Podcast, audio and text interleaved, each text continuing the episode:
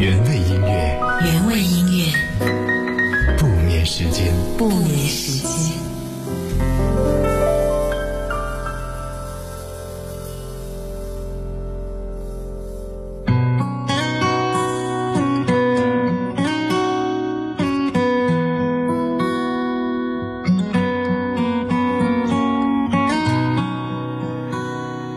张老师是我们初中的历史老师，他讲了一口很蹩脚的不标准的普通话。可是当我们都喜欢他的时候，蹩脚就变成了性感，性感的让班里早自习的时候全都是一片张氏普通话。在我们的眼中，他足以把电视上的那些相声演员甩出几条街之远。也许由于他很幽默，所以呢。虽然他像矮冬瓜一样，可是他娶到了大学的师妹，年轻又漂亮。那个女孩子在二十岁刚出头的时候，就从江苏嫁到了我们这个穷地方，让别的老师羡慕的牙痒痒。张老师的家住在教学楼后面的低洼平房，我们下课之后呢，都很喜欢跑去逗他六个月大的儿子。六个月大的小孩有什么好逗的呢？我们所有人还不是想要多看师母几眼？我们的这位师母呢，煲得一锅好汤。张老师看书入神忘了回家，师母催过两遍，就提着饭盒到他的办公室，把两菜一汤和米饭齐齐整整的排到桌子上，筷子递到老师的手里，他才肯放下书。张老师嘴里吃着菜，眼睛还是看着书。久久不喝汤，这个汤就凉了。师母后来就不用饭盒，她把汤装进瓦罐里面，用小毯子裹着，拎个篮子过去，很像是神话片当中的送饭村姑。汤香浓郁，把晚自习睡觉的学生勾醒了一大半。师母非常的溺爱张老师。溺爱到他连煮粥都不会。师母不在家，他只能下馆子，家务也不用他做。他除了逗小孩，就是回办公室看书。师母毫无怨言，只是在夜里太晚的时候，会在楼下喊：“顺生，顺生，回来吧。”张老师读书就是爱好而已。有人爱打牌，有人爱读书。有人爱吹牛，没有什么两样。可是师母呢？她并不这么想。在她眼中，张老师读书是有王侯将相的命，早晚呢是要出头的。别人调侃他说：“哎，你家张老师将来肯定大有出息。”师母红着脸，低下头，抿嘴就笑了，笑起来的样子很甜美。二十二点零四分，接下来到今晚的原味音乐不眠时间，我是猪猪，今晚有温暖的睡前故事陪伴你，我们来讲张老师跟师母的故事。那一天，那一座阳光灿烂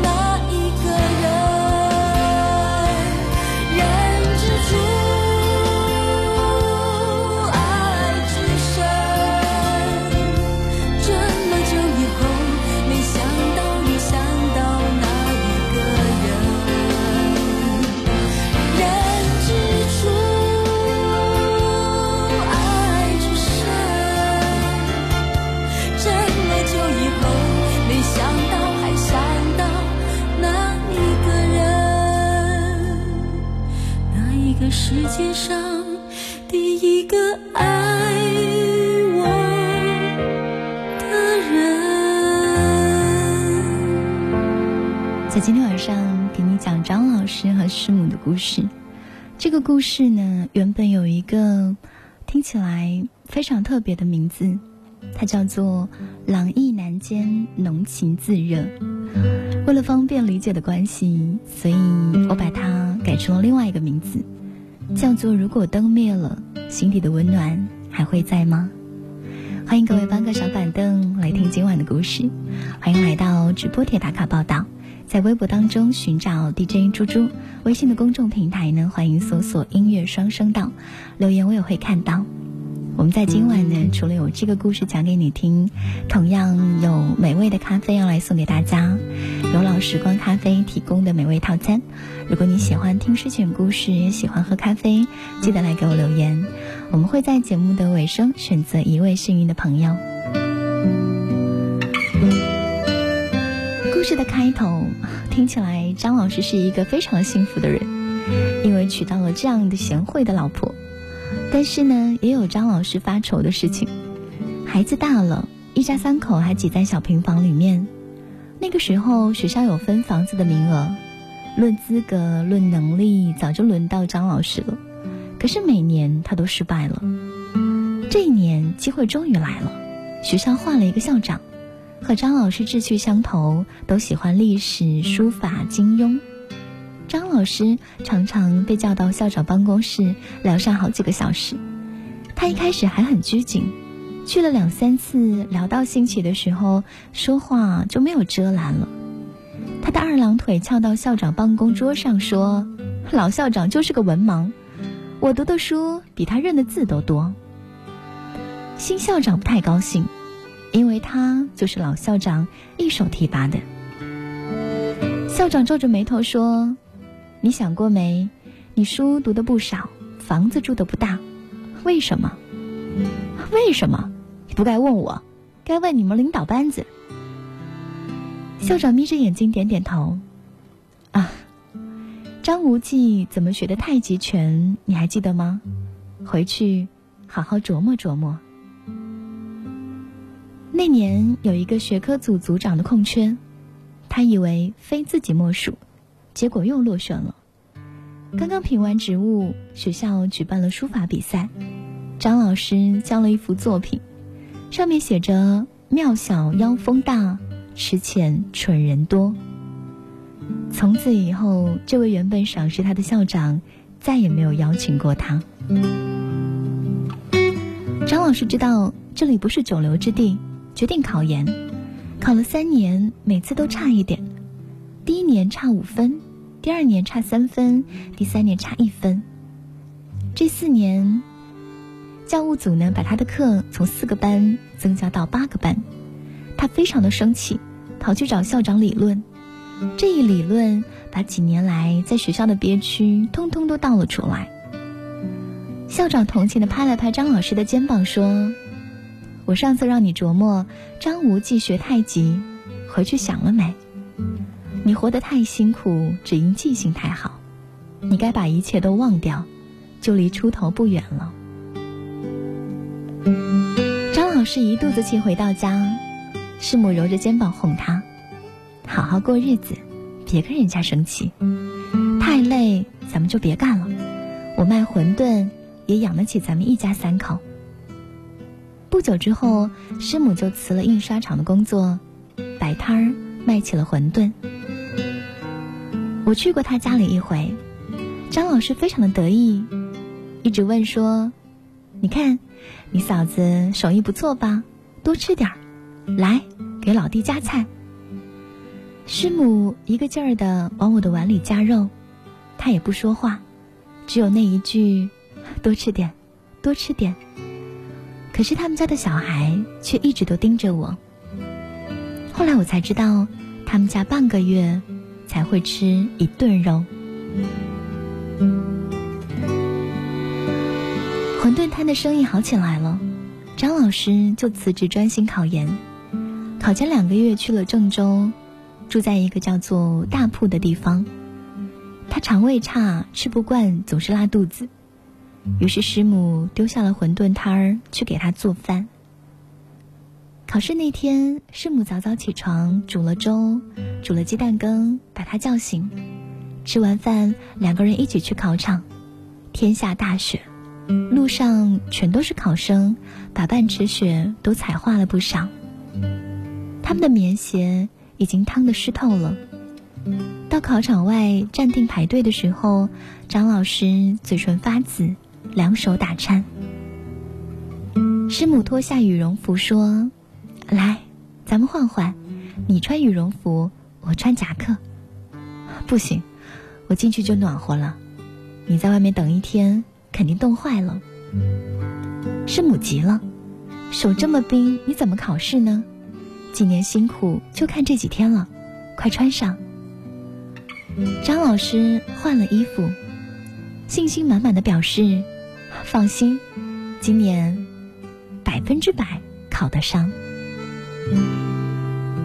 师母笑了，笑得很灿烂，就好像春天的油菜花一样。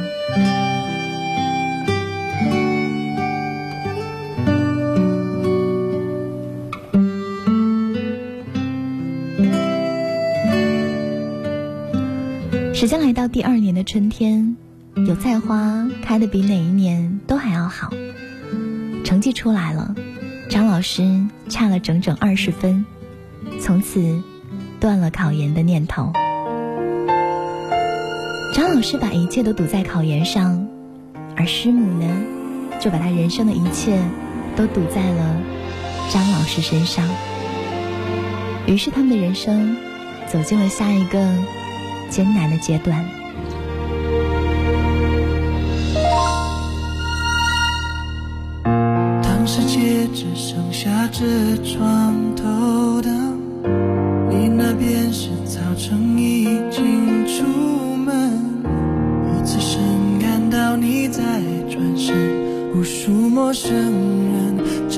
等下一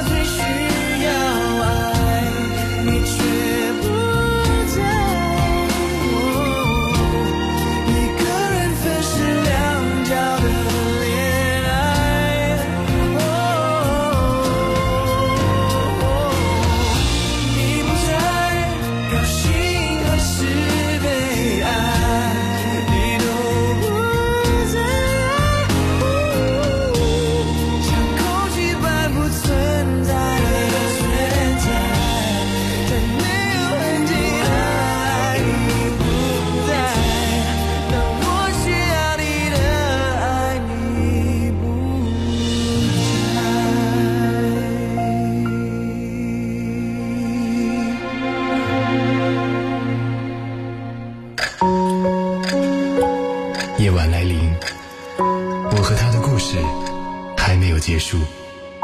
两个人从陌生到熟悉，不管结局是什么，我们曾经相遇。怀念这一分钟，永远记得你。夜晚十点，猪猪用对的音乐陪你晒月光。原味音乐，原味音乐，不眠时间。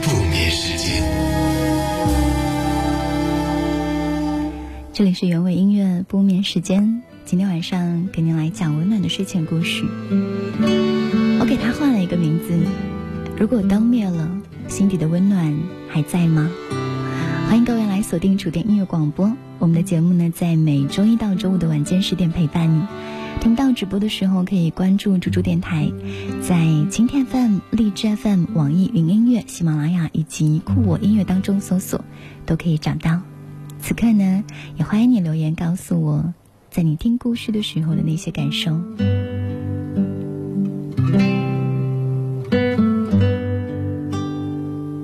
故事当中的张老师把一切都赌在了考研上，师母呢就把一切都赌在了张老师身上。张老师花十分的力气考研，师母就花百分的力气照顾他，那个馄饨摊儿就荒废了。张老师没有考上，学校也不要他，只能够和师母一起来卖馄饨。他一不会做，二不会吆喝，三不会卖。来吃馄饨的人有一半是冲着看师母来的，张老师一出现，他们就走了。剩下一半是熟人，张老师又不好意思跟他们打招呼。后来，张老师一天到晚闷在家里练书法，有一阵还跑到街边卖字，一幅四尺的字，喊价从五十降到二十，最后降到十块，一周卖出了两幅。张老师一气之下，把作品全部都烧了，从此低落、暴躁、郁郁寡欢，常常冲着师母发脾气。师母也不和他吵，默默出门，躲在没有人的地方，自己默默的哭。师母一辈子都不会吵架，女人有多温柔，她就有多温柔。可是太温柔的女人是没有福气的。一个家庭当中，有人拼命挣钱，就有人拼命的花；有人拼命的温柔，就有人拼命的挥霍他的温柔。无论张老师怎么发火，师母都不回嘴，也不辩解。他有些日子天天跑出去哭，可一到做饭时间，还是顶着哭肿的双眼回来，把面条下进锅里面，把两颗鸡蛋做好，再悄悄的出去。张老师希望师母能够跟他大吵一架，好让他把压抑的痛苦、郁结跟不甘，通通的宣泄出来。可是师母从来都不吵，师母越是能够忍他，他就越忍不住要发脾气。他能够容忍师母的一切缺点，唯独不能容忍他总是无限的容忍自己。可除了这一点，师母哪里还有会有缺点呢？如果爱都是缺点，还有什么是优点呢？总有某个时刻，一个人所有的优点都会变成缺点，就是当你不再喜欢他的时候。张老师开始觉得师母无能，除了伺候男人之外一无所长。他觉得自己天生是头猛狮，而师母只是马戏团的小小玩偶。他对师母的不满越来越大，这种不满不是厌恶，不是不喜欢，而是倦怠。他怕自己的余生会因为这个女人而碌碌无为，一事无成。有人天生就不安分，像被上帝施了咒语，他宁愿颠沛流离、穷困潦倒，也不愿忍受波澜不惊的生活。他爱一个人，不是因为爱本身，而是爱他能给自己带来刺激。他不爱一个人，也不是不爱，而是厌倦了他再也给不了自己新鲜的刺激。张老师就是这样的人。张老师问师母：“你的理想是什么？”师母说：“伺候你一辈子。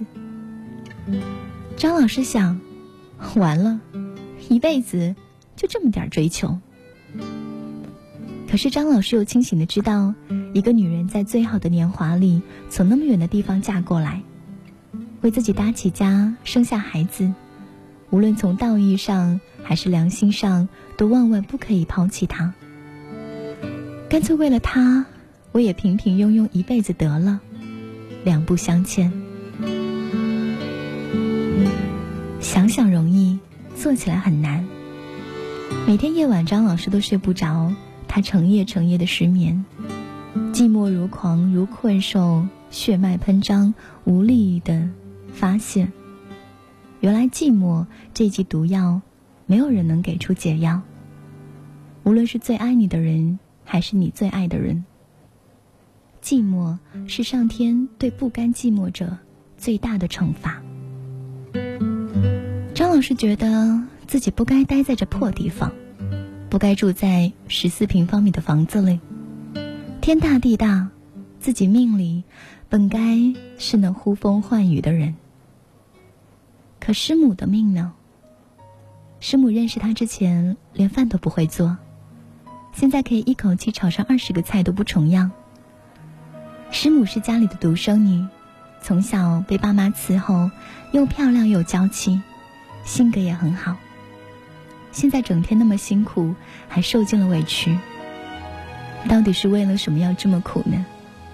都是因为爱吧。站在属于我的角落，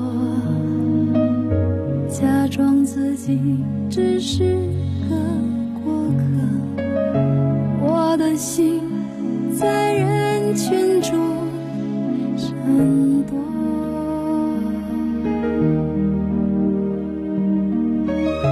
不懂我们之间这份真情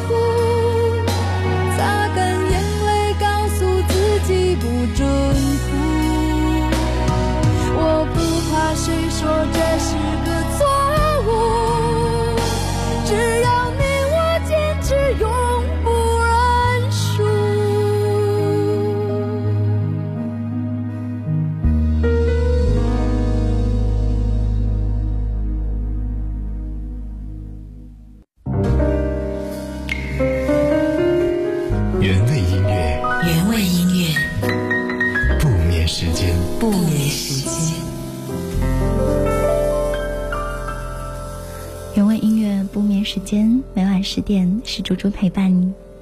今天晚上来讲的这个故事，我自己在看的时候，有很多的愁情别绪在心头。故事很长，它描绘的是这位郁郁不得志的张老师和深爱他的师母走过的一辈子。郎意难兼，浓情自热。我把它翻译成：如果灯灭了，心底的温暖还会在吗？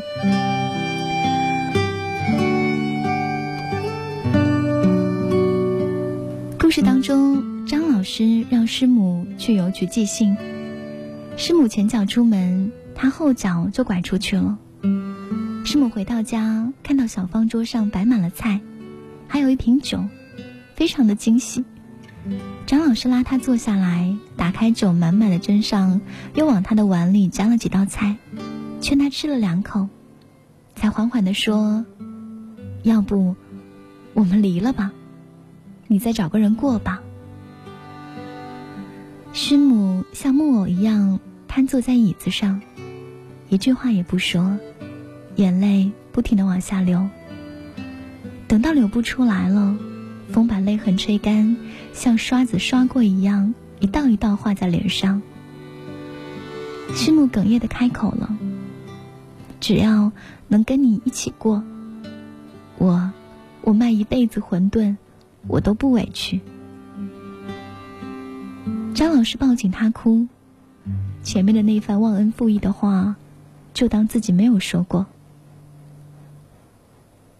又过了两个月。有一天夜里，师母迷迷糊糊的醒来，看到窗前有一个黑影呆立不动，当场吓得坐了起来。缓了半天，发现是张老师。他看见师母坐起来，也不吭声，也不开灯，就这样默默的在黑暗里望着窗外。那样的场景，很像是当年深夜读书的办公室，多少次师母披了衣服。站在楼下喊：“顺生，顺生，回来吧！”师母起身把张老师拉回床上。张老师呆了很久，说：“我有一个念头，很可怕。”师母抱紧他，好像怕一松手他就会没了。有什么可怕？总不会比上次还可怕。张老师也不看他。两眼死盯着屋角，说：“我想死。”张老师没死。第二天，他把家里所有的积蓄都取了出来。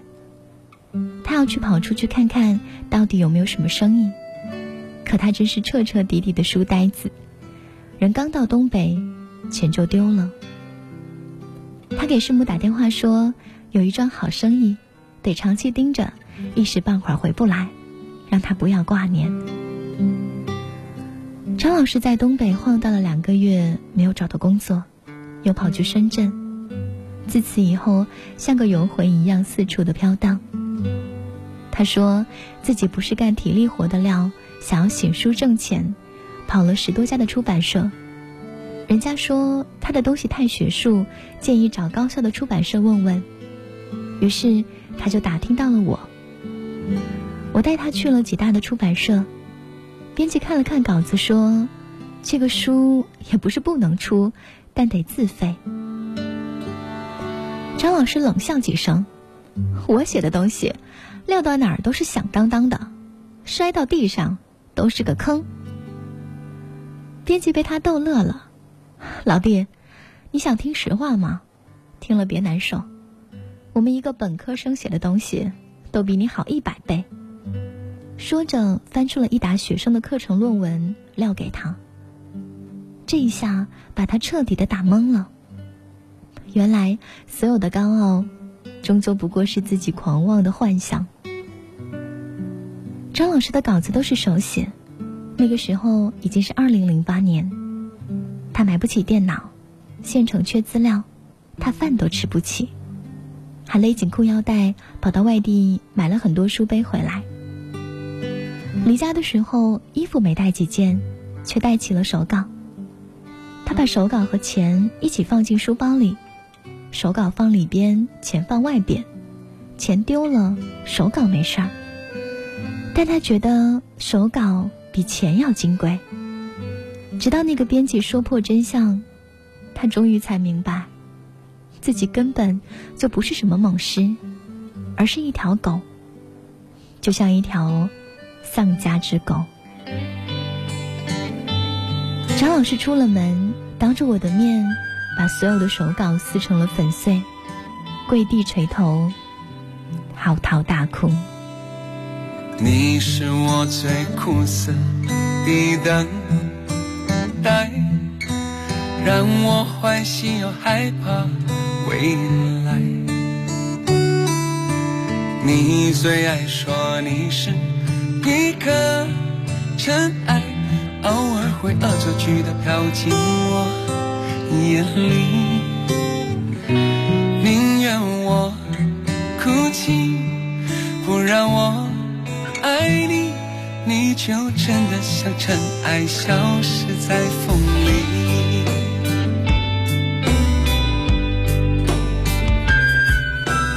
你是我最痛苦的抉择，为何你从不放弃漂泊？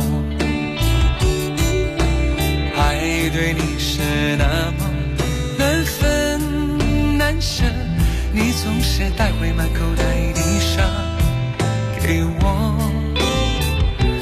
难得来看我，却又离开我，让那手中泻落的沙像泪水流。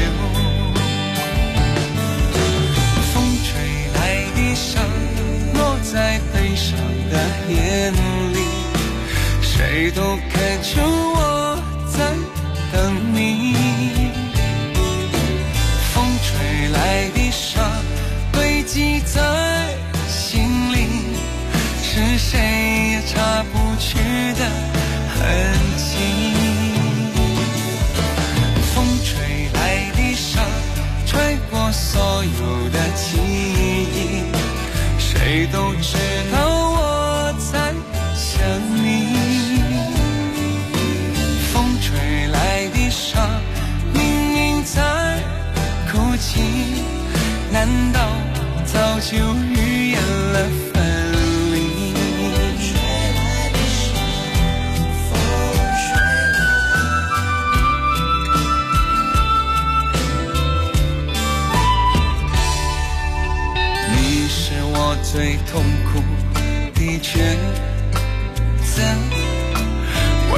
你从不放弃漂泊？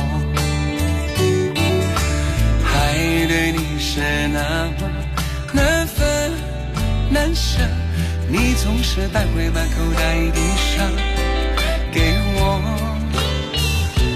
难得来看我，却又离开我，让那手中泻落的沙像泪水流。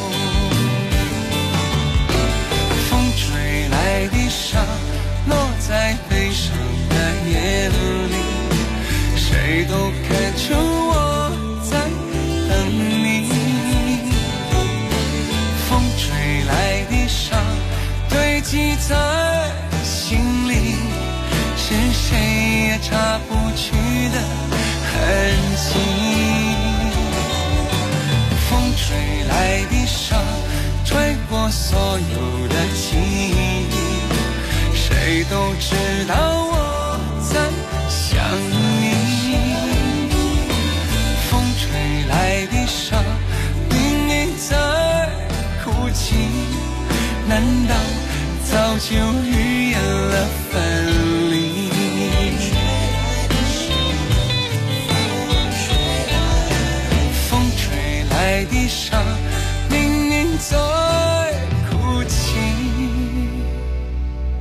难道早就预言了分离？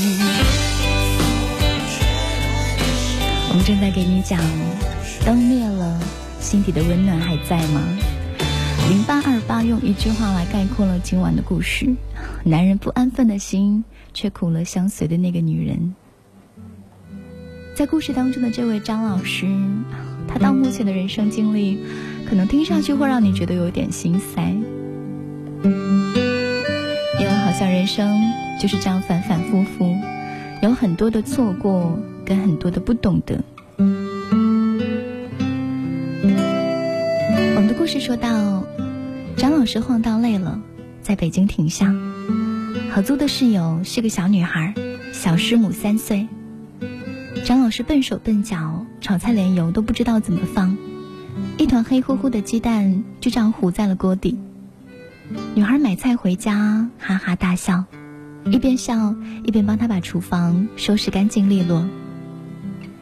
张老师在做菜，就向女孩请教，女孩手把手教他。时间一长，两个人干脆一起做着吃。他们一边吃饭一边看电视。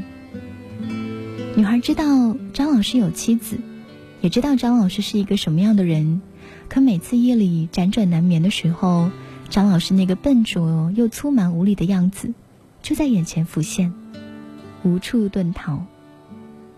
他平素最讨厌暧昧，可暧昧这件事情临到自己头上，却纠缠不清。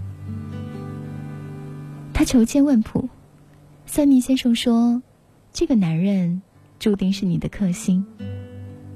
他默默认了，心里面倒有一些甜蜜。冬天的夜晚，张老师急性肠胃炎，女孩穿着睡衣和拖鞋把他送到医院。当女孩拿着洗干净叠好的被单放在他的床头，高傲的看着他的时候，张老师明白要做出决断了。这几年，张老师都杳无音讯。大家都说他在外面有女人了。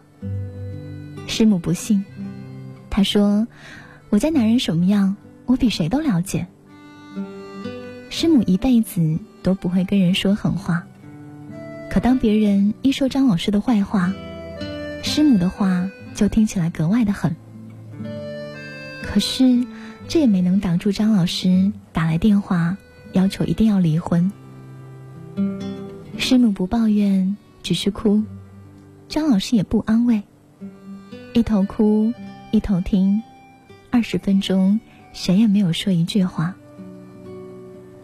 最后师母先开口：“有没有别人照顾你？”“有。”“那就离吧。”那种冷静让张老师毛骨悚然，他想说什么又说不出来。师母说。没事儿，挂了吧。正要挂，师母又说：“他做饭，你吃得惯吗？吃不惯，你要自己学着做。”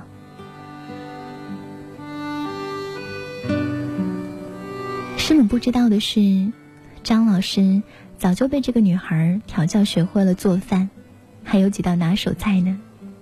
可惜他们两个人夫妻一场这么多年。他从来就没有尝过一口他亲手做的菜。就这样，他们两个人离婚了。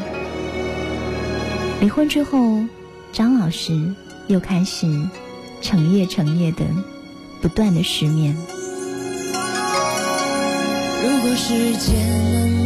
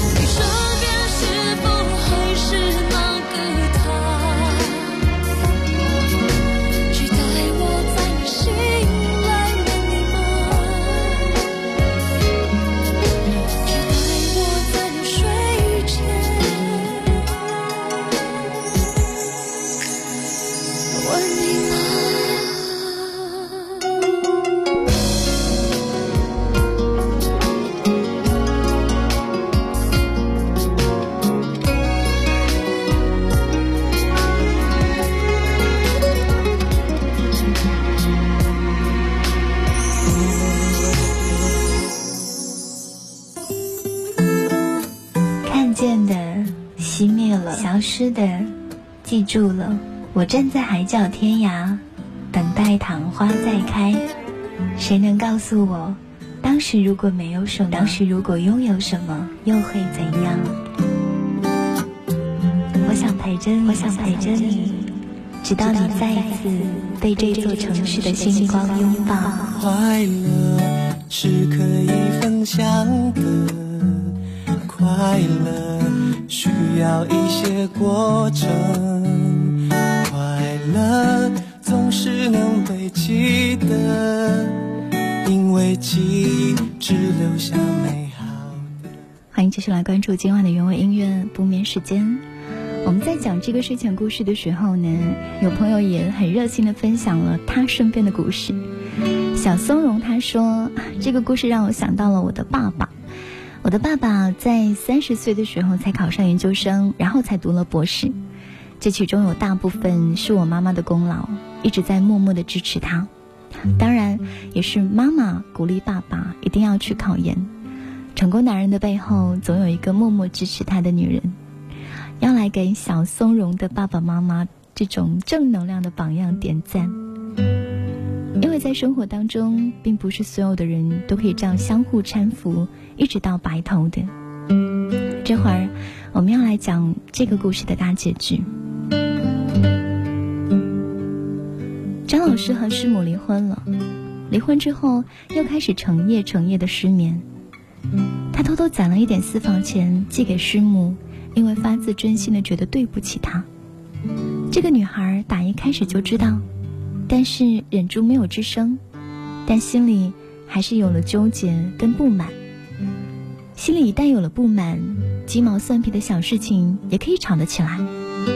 吵得最凶的那次，女孩把这件事情抖了出来。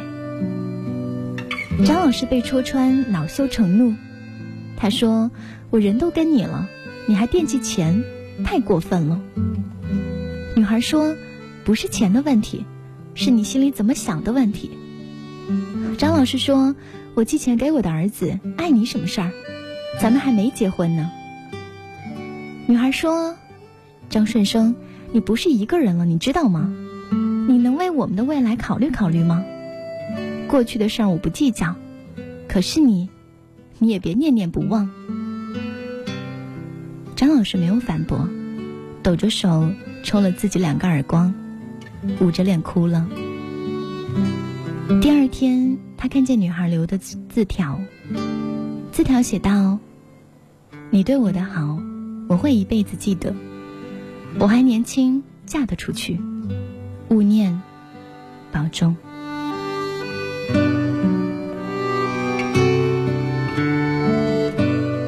女孩离开半年之后，我在书店的畅销区看见一本书，作者是张顺生。我翻看以后，发现文峰和张老师判若两人，但那个简介和照片让我很确定那就是他。我找到了他，他精神不错，人胖了，扬起小脖子抽着烟，谈笑风生。我扶了扶眼镜。对面这个男人好像很陌生，可定睛一看，又分明就是他。他好像回到了用一口性感的张氏嗓音横扫讲台的年月。那一年，他还沉浸在新婚的甜蜜当中，宝宝刚刚出生，家庭幸福，一切都好。十年一梦，恍若回到了原点。我在夜里起身，翻了几页他的文字，心冰冷的如同起了霜的大地，冬夜里的长街，报晓公鸡的残体。我不知道他是从哪一刻开始和过去的张顺生告别的，也许是女孩离去的那一刻，也许是师母答应离婚的那一刻，也许是他撕毁手稿的那一刻。我突然就想起了校长的话。校长说：“你活得太辛苦，只因记性太好。你该把一切都忘掉，就离出头不远了。”他做到了，他真的出头了，比校长的头还要高出一截。他曾经耗尽心血去追求梦想，一塌糊涂。可当他把一切梦想都抛弃，一切心血都砸碎，一切眷恋都斩断的时候，他的事业马上就从低谷抬头，一秒都没有耽。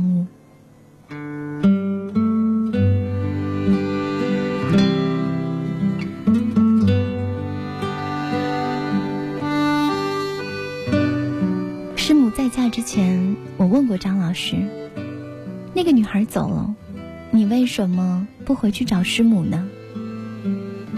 张老师说：“个人走了不同的路，越走越远，就没有办法再回头了。”说完以后，他叹了一口气：“唉，他不该把一辈子的幸福都赌在我的身上。”望不见尽头的等待，不仅仅是煎熬，对男人是一座炼狱，而对女人，就是一段痛苦的修行。我问张老师：“他会后悔吗？”张老师摇摇头说：“我不知道。”张老师不知道，我也不知道。我唯一知道的是，当年。偶尔做试卷做到很晚，离开学校的时候，我回头望，亮着灯的不仅有张老师的办公室，还有那间又低矮又破旧的小平房。那盏灯从来都比办公室的灯熄的还要更晚一些。我猜所有的这些等待，张老师是通通不知道和不在意的。只是，一切都不再是永恒了。我将真心付给了你，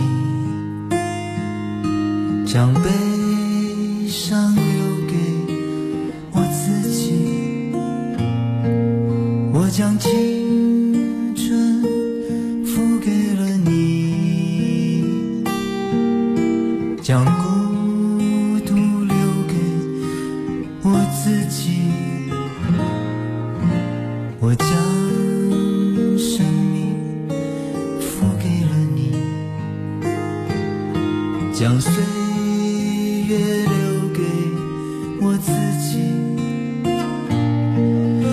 乡村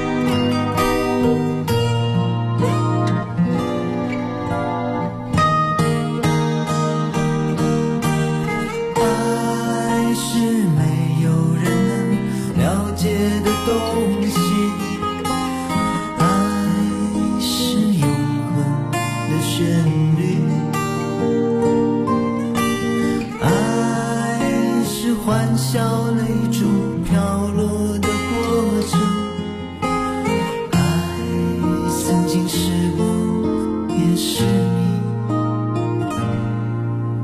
我将春天付给了你将冬天留给我自己。我将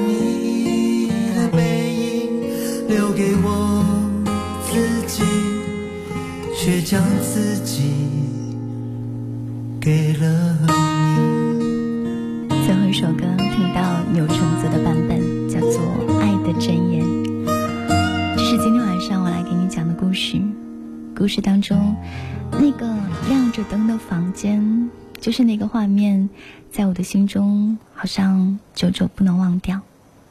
所以我给这个故事取了一个名字：如果有一天灯灭了，心里的温暖还在吗？今天晚上美味的老时光咖啡呢，要来送给我是水水的小胖妹。她说：“不管与你有多苦，都愿走到最好。既然已经选择，就要毫无畏惧，勇敢面对。”这个故事的作者呢，他是一位诗人，可是故事里的那些现实却并没有让你觉得有诗一般的浪漫。最后，我想说。有一个人肯陪你走一辈子的决心，才是价值连城的。谢谢你收听今晚的节目，晚安，一颗一颗珍珠，晚安，亲爱的小孩，做个好梦。